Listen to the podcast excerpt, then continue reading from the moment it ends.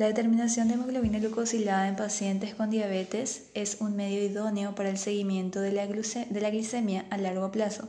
Además, este test constituye un auxiliar en el diagnóstico de las diabetes, identificando pacientes que corran el riesgo de desarrollar una diabetes.